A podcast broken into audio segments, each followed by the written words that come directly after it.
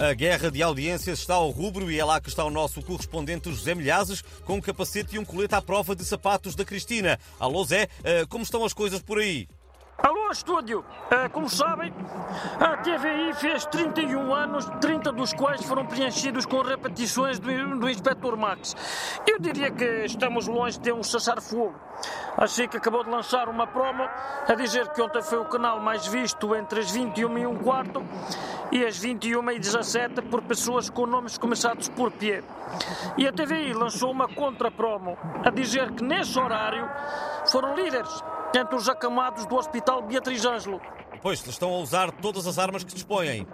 A seguir, a TVI atacou com um concorrente do Big Brother a dizer que o Big Ben e o, e o, e o Titanic foram responsáveis pela extinção dos dinossauros é? e pelo desaparecimento do Marcelo Rebelo de Souza.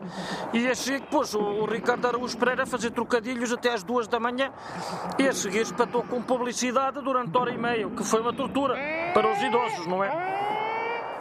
Tenho de ir para o abrigo, porque a TVI vai lançar uma coleção de bodies dos Gelopes. E sabem por onde é que os telespectadores gostavam de mandar esta guerra? Sabem? Imaginamos, é muito obrigado, e foi precisamente com uma das vítimas deste conflito que fomos falar. É a Dona Itelvina Matos, residente em Refegos da Badocha. Vamos ouvir.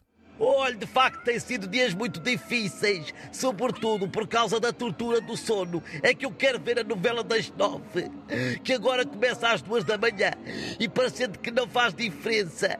É isso e os debates já não se aguenta.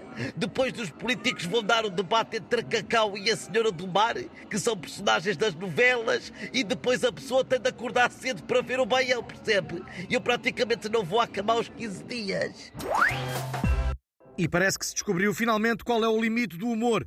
É o Futebol Clube do Porto. Os adeptos e os dirigentes do clube mostraram a sua indignação após uma piada feita na gala da TVI sobre a violência a que se assistiu na Assembleia Geral do FCP. Para mim, o humor não tem limites. Podem fazer piadas com a religião, a SIDA, o Holocausto, o que quiserem. Tudo menos o Futebol Clube do Porto, porque não se brinca com coisas sérias. Vejam lá isso antes que eu vos atiço o macaco. Segundo um estudo feito por pessoas que fazem estudos, a falta de sentido de humor é extensível aos adeptos de outros grandes clubes portugueses. Não há um que aceite as piadas.